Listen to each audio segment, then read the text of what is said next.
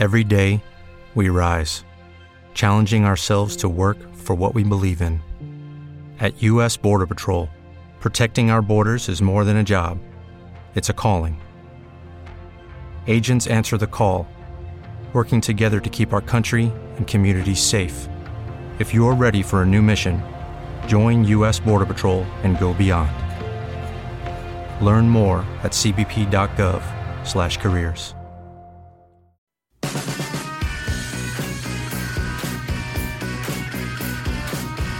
Empresas con identidad en Capital Intereconomía.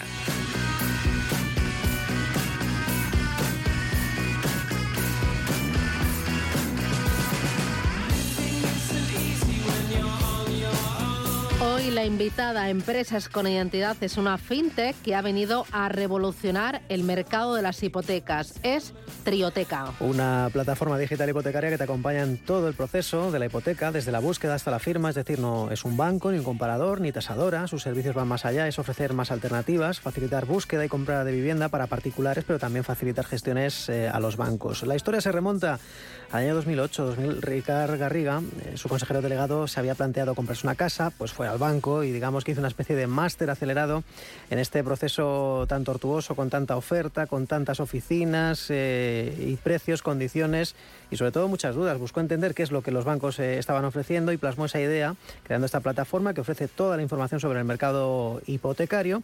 Y un año después, en el año 2019, nacía Trioteca, logrando ese primer año de vida gestionar 1.300 hipotecas y también cerraron su primera ronda de inversión, un millón de euros. En 2020 consiguen el aval del Banco de España, trabajan ya con 15 entidades bancarias. Hoy trabajan con cerca de 40. En el año 2021 llegan esas primeras conexiones tecnológicas con los bancos y actualmente ocupan la primera posición en tecnología hipotecaria. Más datos de 2020, un crecimiento del, del 250%. Los datos de 2021 pendientes de que nos los confirme nuestro invitado. Una nueva idea de entender el mercado hipotecario que es muy reciente en España, pero que en otras latitudes, como en Estados Unidos, es una auténtica alternativa. Allí las fintech hipotecarias tienen una cuota del 10%. Los últimos datos del INE, Susana, son 41.022 hipotecas concedidas en octubre, es de media unas 1.366 diarias. El 28,4% de las hipotecas se constituyen a tipo variable, el 71% a tipo fijo. Nos acompaña Ricard Garriga, que es CEO de Trioteca. Ricard, ¿qué tal? Buenos días, bienvenido. Buenos días, muchísimas gracias. Confiesa, ¿cuántas oficinas bancarias visitaste en 2018? ¿Cuántas? ¿Cuál fue la primera y cuál fue la última? Demasiadas. La primera fue eh, pues mi banco de toda la vida, la Caixa, del que realmente no tenía ni idea absolutamente del producto que iba a comprar. Yo lo que no tenía ganas de era de negociar una cosa que ni entendía, que era la hipoteca. Yo quería mi fantástico piso que había dado las arras. Y después de dar las arras dije, anda, alguien me tiene que dar la hipoteca. ¿Y ahora qué hago? Y aquí empezó el tema. ¿Y no te convenció lo que te ofrecía la Caixa o te generó muchas dudas y dijiste, pues nada, ahora me voy a hacer un tour? Me voy a hacer un tour y tal cual, pues eh, me cogí mi, digamos, el, el papel y el boli y empecé yendo pues oficina por oficina a preguntar exactamente lo mismo con las colas pertinentes ah, que generan eh, horarios de 8 a 2, ahora ya son un poquito más flexibles. y lo que más me sorprendió es que de una misma entidad bancaria fui a dos oficinas diferentes y las dos me ofrecieron precios completamente distintos. Y finalmente, ¿cuánto, o sea, firmaste la hipoteca, no? Firmé la hipoteca después de tres meses y unas cuantas canas que me salieron del proceso, tal cual que casi, casi pierdo las arras porque lo quería estudiar muy bien ah, y al final pues acabé negociando mejor, ya con más conocimiento, a una hipoteca que en la época no estaba mal. Me he cambiado tres veces de hipoteca desde entonces. ¿Tres veces de hipoteca? Bueno, y de ahí, de esa experiencia, dices, oye, eh, estos tres meses, esta intensidad, estos apuntes, este conocimiento de oficinas, de ofertas, lo voy a plasmar en eh, una plataforma. Cuéntame cómo es el proceso de, crear Trioteca.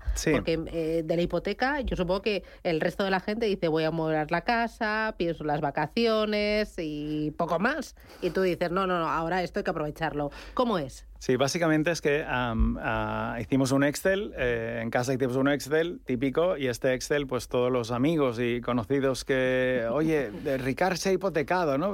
¿Cómo va esto? Pues compartí ese documento, eh, un documento de estos eh, compartidos de Google en el que de tanto en tanto iba mirando y vi realmente que había muchísima gente mirando en directo ese documento y dije, ostras, pues sí que tiene valor este, este Excel.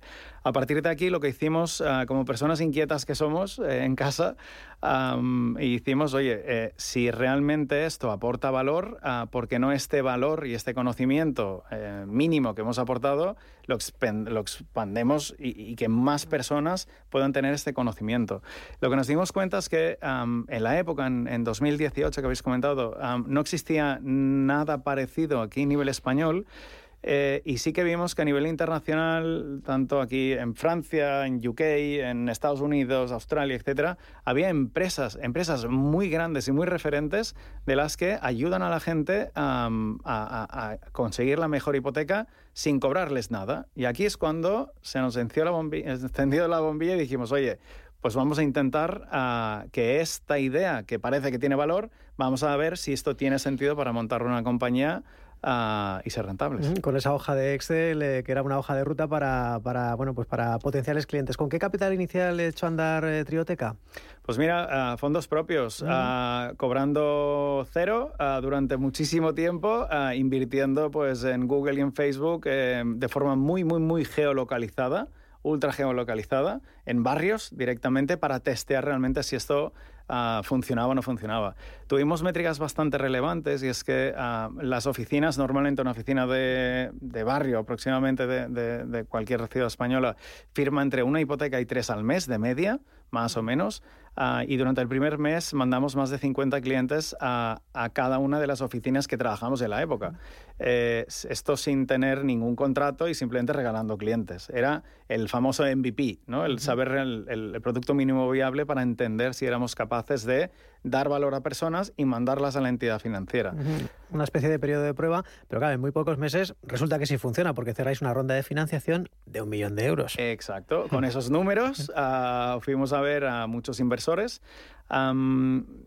Ese proceso fue muy, muy, muy relevante y para todos los emprendedores que nos estén escuchando, este es el paso más importante eh, que van a hacer desde el principio, que es escoger los compañeros de viaje. Depende de los compañeros de viaje, eh, el viaje te cambia radicalmente. Por eso invertimos muchísimo tiempo, muchísimas horas en ver a muchos inversores y sobre todo ver que los valores que hay detrás de la persona eh, sean los valores que tenemos en, la compañía y sobre todo los, los valores personales. El dinero es dinero, sí, pero lo que hay detrás es muchísimo más relevante, muchísimo más. Claro, ¿y qué hay detrás? ¿Qué hay detrás? gente que, que tenga la misma mentalidad, que tengáis el mismo objetivo. El camino de cualquier emprendedor, de cualquier empresa, eh, es, llegar hasta el del punto A al punto B. El punto B en nuestro caso es ser los líderes del mercado hipotecario español. Ah, cuando empezamos, lógicamente, esto daba mucho vértigo, cada día da menos vértigo, pero cada día estamos más cerca de ello. Pero sí que es cierto que ah, si hay inversores que no comparten este objetivo de la forma y con los valores, eh, digamos, que tenemos todos, la fórmula va a salir fatal. Es por ese motivo que escogimos muy, muy, muy bien a estos inversores, que en vez de inversores los llamamos angelitos en la compañía porque nos ayudan una barbaridad. Claro, y con esa ronda de financiación, ¿qué habéis hecho? ¿Qué habéis mejorado? Con la ronda de financiación que hicimos en, el inicio, eh, lo que nos permitió es empezar a pagar sueldos, empezar, es importante, la, gente tenemos que pagar esa hipoteca, empezar a pagar sueldos, empezar a hacer eh, tecnología, sobre todo tecnología, porque la escalabilidad del proyecto pasa por la tecnología. La mayoría del equipo ah, de la de la compañía lo que hacemos, eh, venimos del mundo tecnológico y lo que queremos siempre, y es una, una, de las bases que tenemos, es que para doblar facturación no tengamos que doblar recursos. Simplemente que la tecnología, que la máquina trabaje y funcione para que seamos más rentables cada vez.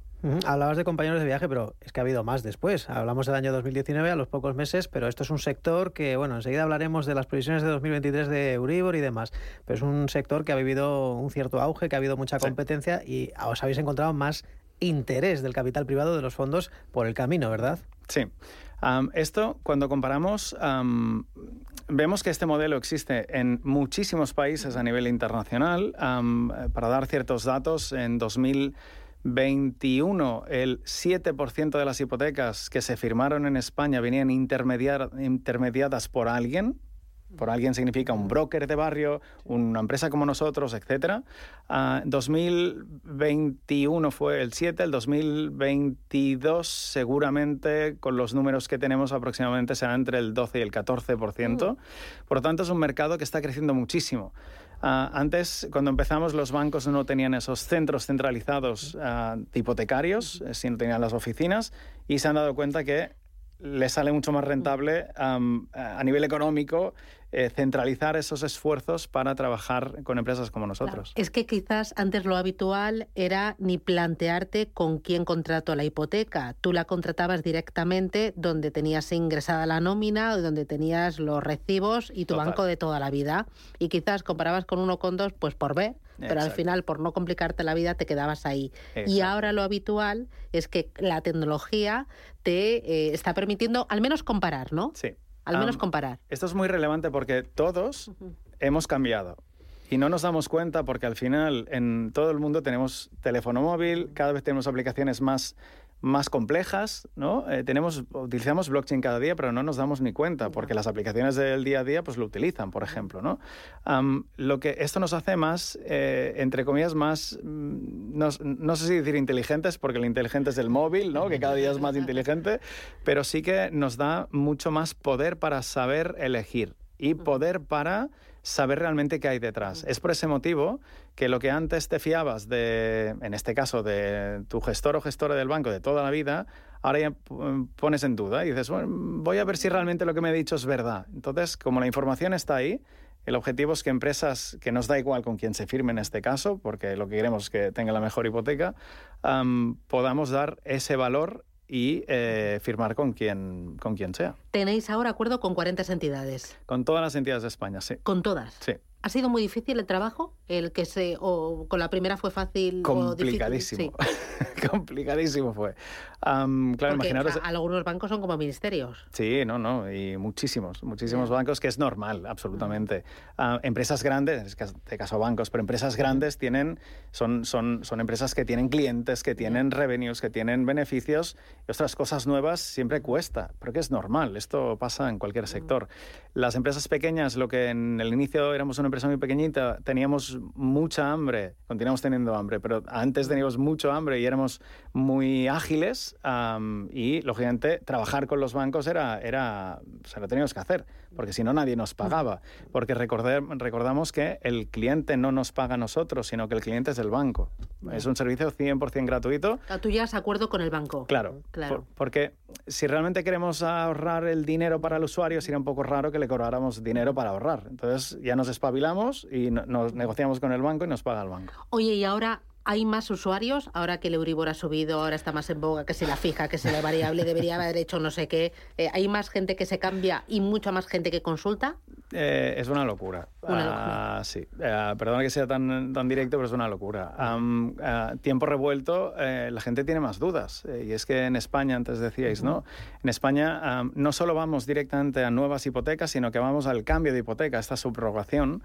En España existen más de 4.100.000 familias que tienen la hipoteca a variable, lo que significa es que cuando le renueven, la gente que ha renovado ahora en enero, eh, pobres están alucinando del, del, bueno, del sobrecoste que está pagando por la misma casa. La gente, eh, y, lo digo aquí abiertamente, nadie sabe o poca gente sabe que se puede cambiar de hipoteca. Hmm. Mm, y, lo digo en antena, em, que todo el mundo se puede cambiar de banco, absolutamente todo, y más con las ayudas del, del, gobierno de España, que eh, cambiar de hipoteca variable a fija es prácticamente gratuito. No hay, sí, no hay comisiones. No hay comisiones, sí. Hay bastantes asteriscos, para esto estamos nosotros, para ayudar, para ayudar para que la gente no les hagan más canas haciendo este proceso. pero, pero sí, eh, se puede cambiar tranquilamente las veces que quieran. Bueno, entiendo que datos todavía no tenéis, eh, eh datos 2022, tendréis algunas estimaciones de las hipotecas que habéis concedido o subrogaciones en 2022. Sí. Y lo, que, lo bueno que tenéis ahora eh, para 2023, bueno, pues esa contraparte de, bueno, se va a reducir, ¿no? Eh, irremediablemente la compraventa de viviendas, eh, pero, van a subir las subrogaciones. Datos 2022 y anticipo 2023, Ricardo.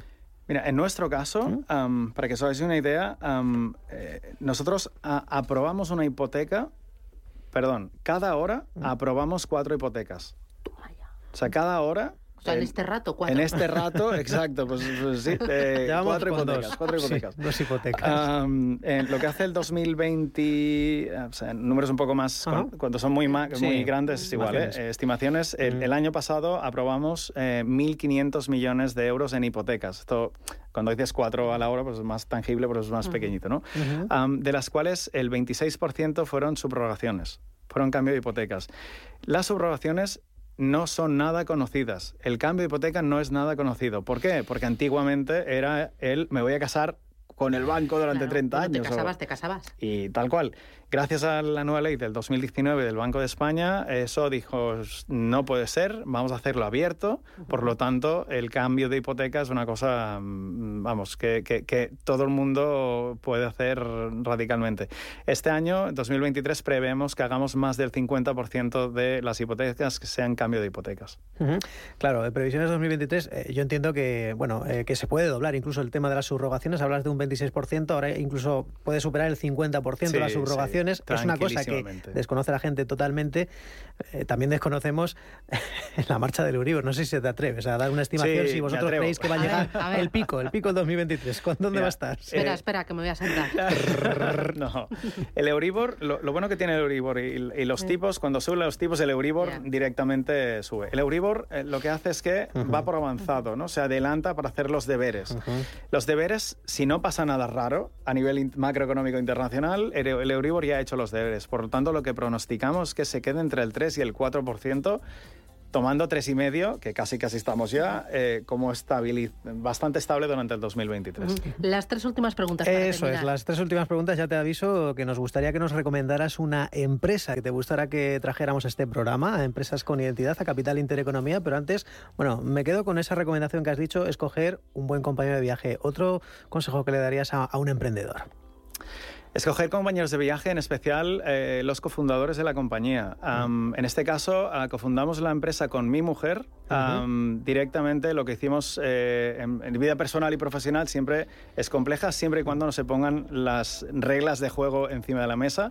Por eso pusimos un coach uh, directamente para que, eh, que es la línea de que hay que, que no se puede traspasar. Y a partir de aquí, cuando esa unión de los cofundadores está muy consensuada y hay un pacto de cofundadores muy importante, uh, esto es imparable. Uh -huh. Absolutamente imparable. Por lo tanto, cofundadores es muy bueno, importante. Penúltima, haciendo un trabajo muy de síntesis. ¿Cómo podría dinamizarse más el mercado hipotecario? Um, sabiendo. Um, esta es compleja, ¿eh? Va a ser la última, es, muy compleja. Es un aspecto. Sí, um, dinamizarse más. lo que diría es que tanto el gobierno, uh -huh. y hago un llamamiento ahí. Más a... allá de fuera comisiones para el cambio de fija variable o Exacto. Sobre todo es uh, el mercado de la gente joven. El uh -huh. mercado de la gente joven, los futuros propietarios, absolutamente. Eh, -huh. La gente joven no le ha dado tiempo eh, de, de, de, de, ahorrar. Cada día se estudian más másters, la gente, cada día los jóvenes están más preparados, pero el, el tiempo de ahorro es, es prácticamente limitado. Y para terminar, un emprendedor, ¿a quién podemos traer en la próxima ocasión a esta Empresas con Identidad? Hombre, os podría dar una lista interminable, pero uh -huh. os diría los fundadores de Cantox, por ejemplo. Um, recientemente han vendido la compañía, uh -huh. son socios de inversores de la, de la nuestra, de Trioteca, y creo que ellos lo podrán hacer y explicar perfectísimamente. Uh -huh. Pues Ricard Garriga, CEO de Trioteca, enhorabuena por el trabajo que habéis realizado eh, y grandes éxitos. A seguir creando, generando y facilitando la, la toma de una hipoteca, eh, la contratación de una hipoteca. Muchísimas gracias Muchas y gracias. hasta pronto. Un hasta abrazo pronto. fuerte. Un adiós. Abrazo, adiós.